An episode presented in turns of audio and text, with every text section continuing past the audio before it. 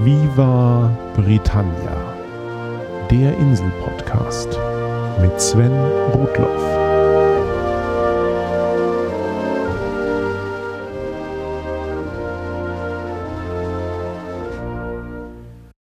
Herzlich willkommen zu Folge 54 von Viva Britannia, dem Podcast über Großbritannien und die Briten. Der Valentinstag liegt gerade hinter uns. Und mir wird er fortan sicher sehr deutlich im Gedächtnis bleiben. Hat mich am 14. Februar diesen Jahres doch meine liebste Anja zum Ehemann genommen. Die Feierlichkeiten der letzten Wochen sind auch mit der Grund, um diese Folge ein paar Tage später erscheint. Dennoch soll es heute nicht um Hochzeiten gehen. Hierzu verweise ich gerne auf Viva Britannia Episode 9 zum Thema Feiern. Stattdessen gehen wir 40 Jahre zurück. Am Valentinstag 1975 starb im Alter von 93 Jahren einer der fleißigsten und der beliebtesten britischen Schriftsteller des letzten Jahrhunderts. P. G. Woodhouse. Wer bitte, werden jetzt viele von euch sagen. Und genau so ging es mir auch lange Zeit. Pelham Granville Woodhouse, wie der Herr mit vollständigem Namen hieß, ist in Deutschland eher unbekannt. Der deutsche Wikipedia-Eintrag zu Woodhouse ist nur ein paar Absätze lang. Auf Deutsch gibt es ein paar seiner Werke im Surkamp Verlag und ein einziges zweisprachiges Buch bei DTV.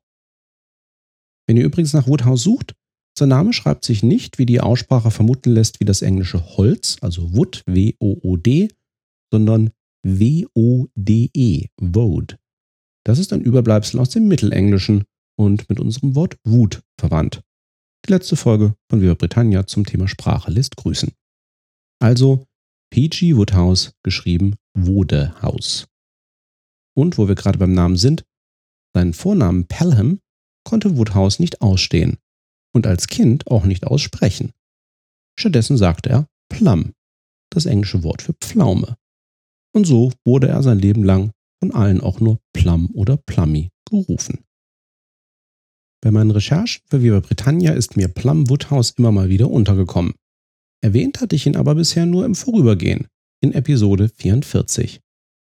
Woodhouse war ein Mitglied des legendären und legendär schlechten Amateur-Cricket-Teams um James Matthew Barry, den Autor von Peter Pan.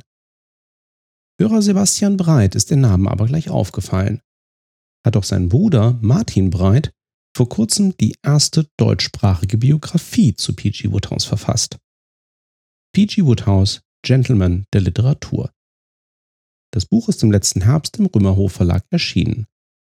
Mit dieser wunderbar recherchierten und launig geschriebenen Quelle im Gepäck schauen wir uns diesen wohl britischsten Erzähler einmal genauer an.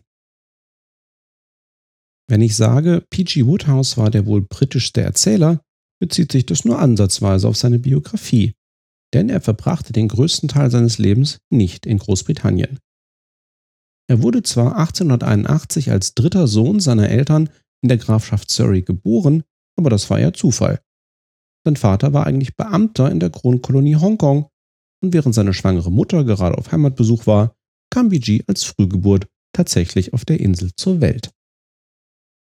Auch seine Jugend verbrachte Woodhouse hauptsächlich noch in England, fernab seiner Eltern. Das war damals so üblich, denn man betrachtete das tropische Klima vieler Kolonien der Konstitution englischer Kinder nicht als angemessen. So kam es, dass Woodhouse wie auch viele Zeitgenossen eine eher distanzierte Beziehung zu seinen Eltern hatte. Aber dafür viel mehr Zeit mit seinen 15 Onkeln und 20 Tanten in der Heimat verbrachte. In dieser Zeit lernte er auch das Leben auf beiden Seiten der grünen Friestür kennen.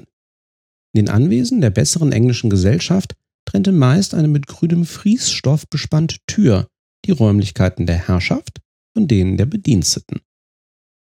Woodhouse erinnert sich gerne an die Zeiten, in denen er als kleiner Junge in der Bedienstetenküche geparkt wurde und dort mit Kammerdienern und Küchenmägden herzlich scherzen konnte.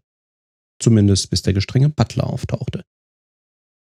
Vieles, was er damals zum Leben des englischen Landadels aufschnappte, sollte er später in seinen Werken verewigen und karikieren bis hin zu eindeutigen literarischen Denkmälern besonders bemerkenswerter realer Vorbilder.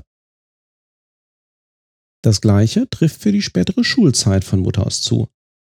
Plum verstand sich sehr gut mit seinem zwei Jahre älteren Bruder Armine, der später ein bekannter Gelehrter und Theosoph werden sollte. Als Armine auf das bekannte Internat Dulwich College kam, setzte Plum alles daran, von seinen Eltern dort ebenfalls untergebracht zu werden. So verbrachte Woodhouse die meiste Zeit zwischen seinem 12. und 18. Lebensjahr in diesem Internat. Und er genoss es. Hier widmete er sich gleichermaßen dem Sport und dem Schreiben, unter anderem für die Schülerzeitung. Und aus seinen Schulerinnerungen sollten wenige Jahre später seine ersten Romane entstehen. Zwischenzeitlich kehrten Plums Eltern von Hongkong auf die Insel zurück, aber man hielt die Distanz. Dennoch sorgte das dafür, dass Woodhouse immer auch wieder Zeit in Shropshire und mit der dortigen feinen Gesellschaft verbrachte. Weiteres Futter für Geschichten. Als Woodhouse im Jahr 1900 die Schule verließ, konnte es sich sein Vater zum Glück nicht leisten, auch den dritten Sohn noch auf eine Universität zu schicken. Stattdessen besorgte er Pelham einen Ausbildungsplatz bei der Hong Kong and Shanghai Banking Corporation, kurz HSBC. Auf zwei Jahre Ausbildung in London sollte später der planmäßige Einsatz in Asien folgen. Diese Aussicht behagte dem jungen Burschen gar nicht. Und so setzte er parallel zu seiner Ausbildung alles daran, möglichst schnell als Autor unabhängig zu werden. Wäre Woodhouse stattdessen auf einer Universität gelandet, hätte das vielleicht ganz anders ausgesehen. Woodhouse schrieb also wie ein Besessener und veröffentlichte tatsächlich während seiner Lehre 80 Texte. Das klingt nach viel, war aber nur ein Bruchteil dessen, was er in dieser Zeit geschrieben hatte.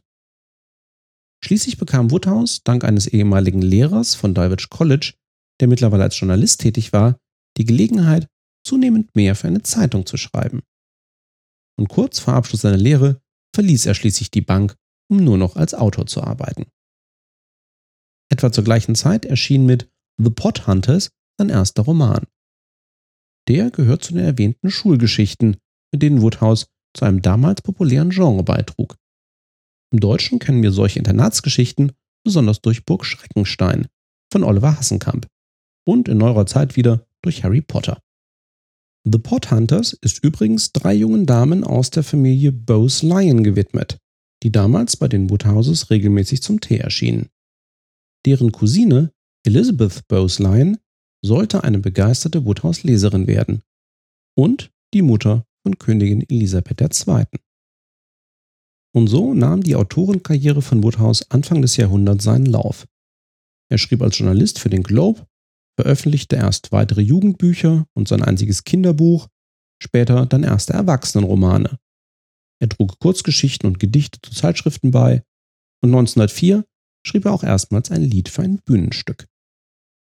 Im gleichen Jahr reiste Woodhouse das erste Mal in die USA und er verliebte sich in New York. Ab 1909 lebte er regelmäßig, teils auf der Insel und teils in den Vereinigten Staaten. Es ist diese Zeit vor dem Ersten Weltkrieg, die sich vor allem in seinen Werken wiederfindet. Einerseits das unbeschwerte Leben junger Briten aus etwas besseren Verhältnissen, voller Müßiggang und Unterhaltung, vor allem geprägt durch die bekannten Clubs, den Woodhouse mit dem Jones Club ein literarisches Denkmal setzte. Andererseits stieg Woodhouse auf der anderen Seite des Atlantiks ins gerade erst aufblühende Musical und dann ins Theatergeschäft ein. Im Laufe seines Lebens sollte er an mehr als 30 Musicals und 18 Theaterstücken beteiligt sein. In den USA lernte Woodhouse auch seine Frau Ethel kennen. Die Engländerin hatte ein recht tragisches junges Leben hinter sich, war bereits zweifache Witwe und brachte Tochter Leonora mit in die Ehe.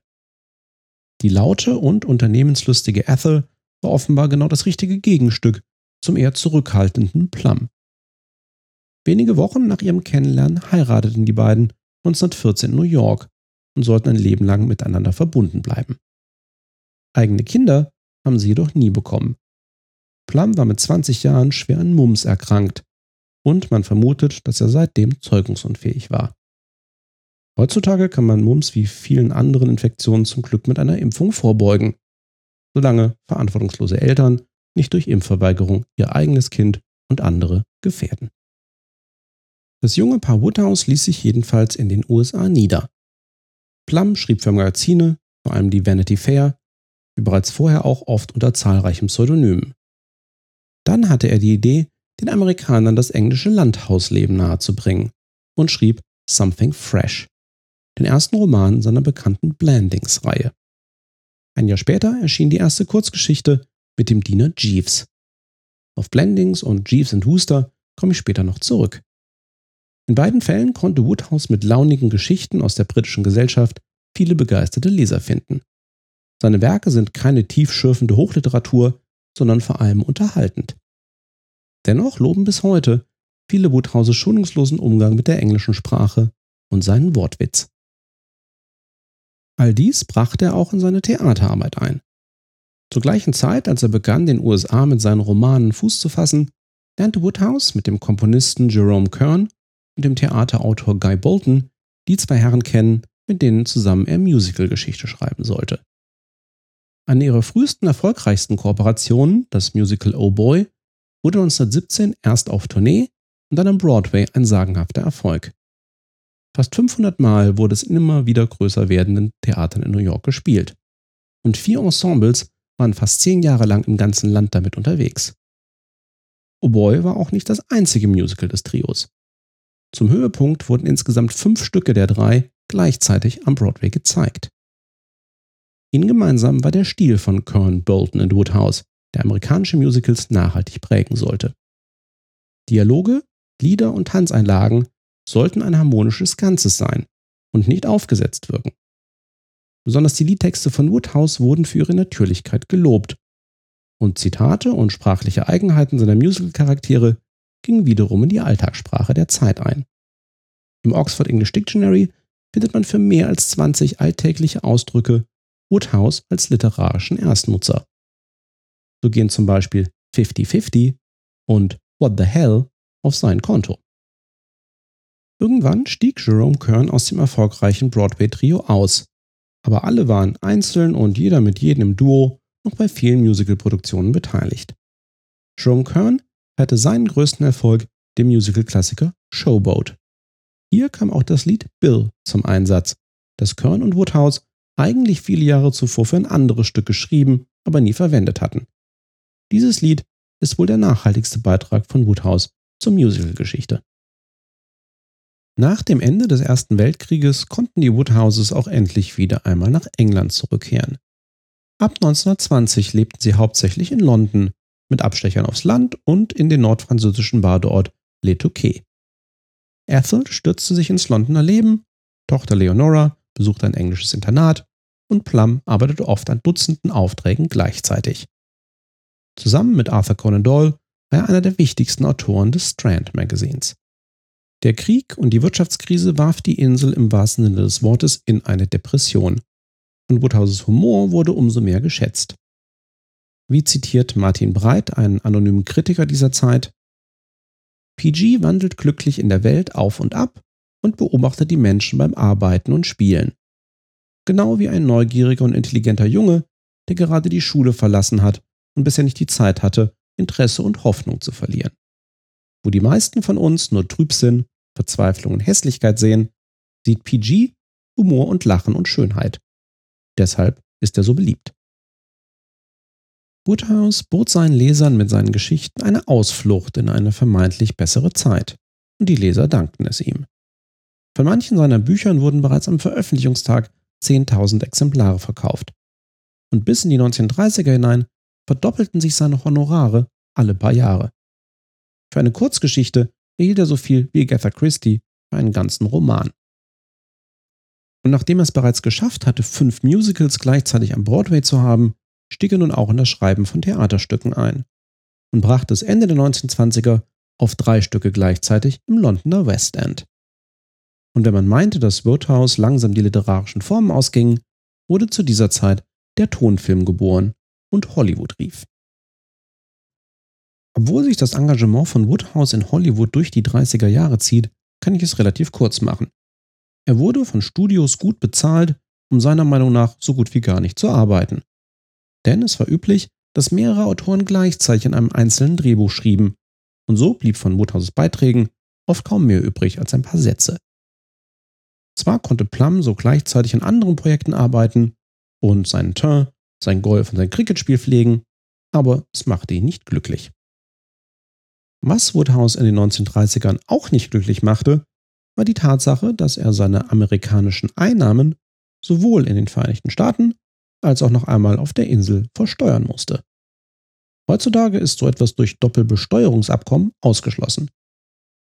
Aber Woodhouse war, ähnlich wie Agatha Christie, einer der ersten, die deutliche Einnahmen auf beiden Seiten des Atlantiks hatten. So stritt sich Woodhouse immer wieder vor Gericht mit den Finanzbehörden beider Länder. Und er sollte häufig Recht bekommen. Aber es zermürbte ihn. Ein Weg, das Problem der Doppelbesteuerung zu umgehen, war, sich weniger als 60 Tage pro Jahr in England aufzuhalten. Und so landete die Familie Woodhouse immer wieder in Frankreich. Plum und Ethel ließen sich schließlich im nordfranzösischen Badeort Le Touquet nieder, den sie schon seit langem kannten, und der sich, nur eine halbe Stunde Flug von London entfernt, zu einem beliebten Ziel von inselflüchtigen Briten entwickelte. Die Entscheidung für Le Touquet sollte jedoch auch der Grund für das dunkelste Kapitel in Woodhouses Biografie sein. Denn 1940 marschierte die deutsche Wehrmacht in den Ort ein. Wie ich in der vorletzten Folge von Viva Britannia schilderte, begann am 10. Mai 1940 der deutsche Westfeldzug. Und Winston Churchill wurde britischer Premierminister.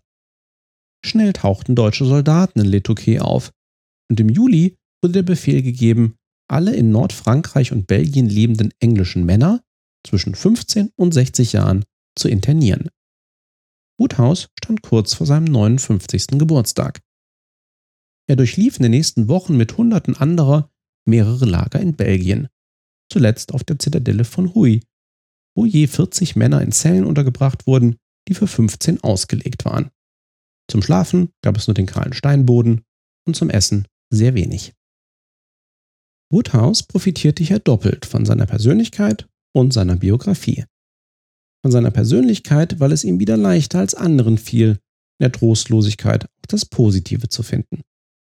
Und von seiner Biografie, weil das Zusammenleben mit anderen Männern und unter streng reglementierten Verhältnissen Erinnerungen und Verhaltensweisen aus der Internatszeit von vor 50 Jahren wieder wach werden ließ. Das ging nicht nur Woodhouse, sondern vielen ehemaligen englischen Privatschülern, in den deutschen Gefangenenlagern so.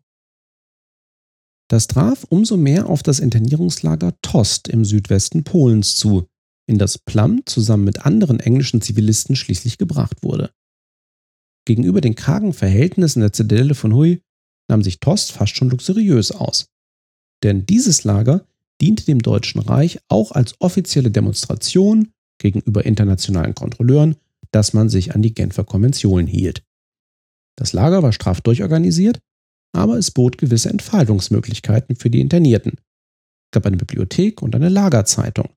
Man konnte Theater spielen und Musik machen, und internierte Professoren hielten Unterricht für andere Gefangene. Ganz so abwegig ist der Vergleich mit einem jungen Internat also nicht. Woodhouse verfasste viele Notizen über seine Zeit im Lager und er schrieb in aller Seelenruhe weiter an seinen Romanen. Dass er einer der wenigen berühmten britischen Gefangenen war, wurde schon bei seiner Ankunft vermerkt. Dann wurde Plum von einem amerikanischen Journalisten interviewt, der das Lager besuchen durfte. Und obwohl es Woodhouse soweit gut ging, führte der in der New York Times veröffentlichte Bericht samt Foto des abgemackerten Schriftstellers zu einem Sturm der Entrüstung bei Amerikanern und Briten, der auch bis nach Berlin vordrang. Gleichzeitig bemühten sich die deutschen Machthaber um eine positive Beziehung zu den Vereinigten Staaten um diese von einem Kriegseintritt abzuhalten. So wurde Woodhouse wenige Monate später überraschend von Tost nach Berlin gebracht und im Luxushotel Adlon einquartiert. Und es wurde ihm die Möglichkeit gegeben, sich per englischsprachiger Rundfunksendung bei seinen amerikanischen Fans zu bedanken und seine Erfahrungen in Deutschland zu schildern. Dass dies ein propagandistischer Schachzug der Deutschen war, ist an dem naiven und politisch desinteressierten Woodhouse offenbar vorbeigegangen. Er nahm die Gelegenheit, seine Geschichten wieder einem breiteren Publikum zu schildern, jedenfalls dankend an. In insgesamt fünf Radiosendungen schilderte Woodhouse seine Situation. Die Sendungen enthielten objektiv gesehen keine politische Botschaft, und Woodhouse erhielt auch nachweislich keine großartigen Entschädigungen von den Deutschen. Er wäre wenige Zeit später, mit Erreichen seines 60. Lebensjahres, ohnehin aus der Gefangenschaft entlassen worden. Die Reaktionen auf die Radiosendungen besonders in seiner britischen Heimat, waren dennoch verheerend. Woodhouse wurde als schamloser deutscher Kollaborateur gebrandmarkt. Während einige Fürsprecher immer wieder auf seine Persönlichkeit und die Umstände seiner Äußerungen hinwiesen, galt er vielen Briten unzweifelhaft als Verräter. Bibliotheken nahmen seine Bücher aus ihrem Bestand, die BBC verbannte seine Werke bis 1961 komplett aus ihrem Programm. So blieb Woodhouse nichts anderes übrig, als das Ende des Krieges im Exil abzuwarten. Dies taten er und seine mit ihm wiedervereinte Frau Ethel erst als Gast auf dem Landsitz der Baronin Anger von Bodenhausen bei Deggershausen im Harz und schließlich in Paris, wo sie 1944 die Befreiung durch die Alliierten erlebten. Umgehend nach Kriegsende beschloss man in England, Woodhouses Schuld oder Unschuld eingehend zu untersuchen, bevor er auf die Insel zurückkehren dürfe. Die Untersuchung verlief zwar letztlich zugunsten von Woodhouse, das Ergebnis wurde aber bis 1980 nicht in England bekannt. Über die Gründe kann man trefflich spekulieren. Für die britische Öffentlichkeit blieb Woodhouse eine persona non grata, ungeachtet seines nachhaltigen literarischen Erfolges. Gleichzeitig mussten die Woodhouses erfahren, dass Tochter Leonora in den letzten Kriegstagen während einer Operation in London verstorben war. Und ihr Haus in Le Touquet war auch eine Ruine. So entschloss sich das Paar, Europa endgültig den Rücken zu kehren und sich wieder in den USA niederzulassen. Dort war Plums Auftritt für die Deutschen deutlich schneller als das wahrgenommen worden, das es war. Im Großen und Ganzen ein Sturm im Wasserglas, verursacht durch Woodhouses Naivität. Und so verbrachte Woodhouse einen geschäftigen Lebensabend von mehr als 30 Jahren. Er schrieb fleißig weiter, seine Bücher verkauften sich erfolgreich wie eh und je, und um seinen 80. Geburtstag begann auch seine öffentliche Rehabilitation auf der Insel Fuß zu fassen. Die BBC entdeckte seine Geschichten für das Fernsehprogramm. Diese frühen Verfilmungen sind heute größtenteils verschollen, scheinen aber trotz guter Resonanz den literarischen Vorlagen nicht wirklich gerecht geworden zu sein. Das gleiche gilt übrigens für die meisten frühen Übersetzungen seiner Werke ins Deutsche. Zu seinem 90. Geburtstag gab es wieder Versuche, Plum durch die britische Regierung auszeichnen zu lassen. Aber es sollte bis Anfang 1975 dauern, bis P.G. Woodhouse mit 93 Jahren und gleichzeitig mit Charlie Chaplin die Ritterwürde verliehen wurde. Sir Woodhouse, wie er nun angeredet wurde, war bereits zu schwach, der Auszeichnung durch Königin Elisabeth II. persönlich beizuwohnen. Er starb kurze Zeit später am Valentinstag mit dem unvollendeten Manuskript eines Blandingsromans auf dem Schoß. Lady Woodhouse überlebte ihren geliebten Mann um fast zehn Jahre und starb mit 99 Jahren 1984. Woodhouse veröffentlichte in mehr als 70 Jahren schriftstellerischer Tätigkeit etwa 100 Romane sowie etliche Kurzgeschichten, Musicals und Drehbücher. Die meisten davon spielen in der besseren britischen Gesellschaft. Am bekanntesten sind die Abenteuer des gutmütigen Bertie Wooster und seines treuen Dieners Jeeves, sowie die auf Blandings Castle spielenden Geschichten um Lord Emsworth und seine preisgekrönte Zuchtsau, die Kaiserin von Blandings. Über 2100 Figuren bevölkern die Werke von Woodhouse und gut 300 kommen häufiger vor. Allein deswegen liefert Martin Breit in der eingangs erwähnten Biografie nicht nur eine Beschreibung von P.G. Woodhouses Leben, sondern dankenswerterweise auch einen Anhang mit den Beschreibungen seiner wichtigsten wiederkehrenden Charaktere, den Überschneidungen zwischen den wesentlichen Romanreihen sowie eine ausführliche Bibliografie, Filmografie und eine kommentierte Liste der wichtigsten Quellen. Herausgreifen möchte ich als abschließende Empfehlung nur dreierlei. Zum ersten, lesen sollte man Woodhouse tunlichst im englischen Original. Auch wenn einem dann immer noch unzählige historische Anspielungen entgehen mögen, kann man doch nur dann den Wortwitz so richtig schätzen lernen. Zum Zweiten, als beste Verfilmung der Blandings-Geschichte Heavy Weather gilt die der BBC von 1995 mit Peter O'Toole in der Rolle des schweinezüchtenden Lord Emsworth. Und zum Dritten, eine nicht ganz werkgetreue, aber die wohl bekannteste Verfilmung der Geschichten um den einfältigen Gentleman Bertie Wooster und seinen cleveren Kammerdiener Jeeves ist die des britischen Privatsenders ITV mit Hugh Laurie als Wooster und Stephen Fry als Jeeves. Und wer nach dieser Folge von Ver Britannia vom Leben des Gentlemans Literatur Sir Pelham Granville Woodhouse noch mehr Details erfahren will, dem sei natürlich die gleichermaßen kurzweilige wie informative Biografie von Martin Breit wärmstens empfohlen. Den Link dazu findet ihr wie immer in den Show Notes auf der Internetseite www.vivabritannia.de. Treue Zuhörer werden auch schon ahnen, was in der kommenden Folge von Viva Britannia auf euch zukommt. Episode 55 steht vor der Tür und damit die fünfte Bits and Bobs Folge, in der ich zu früheren Themen nachtrage, korrigiere und ergänze. Bis dahin, thanks for listening, cheers and bye bye.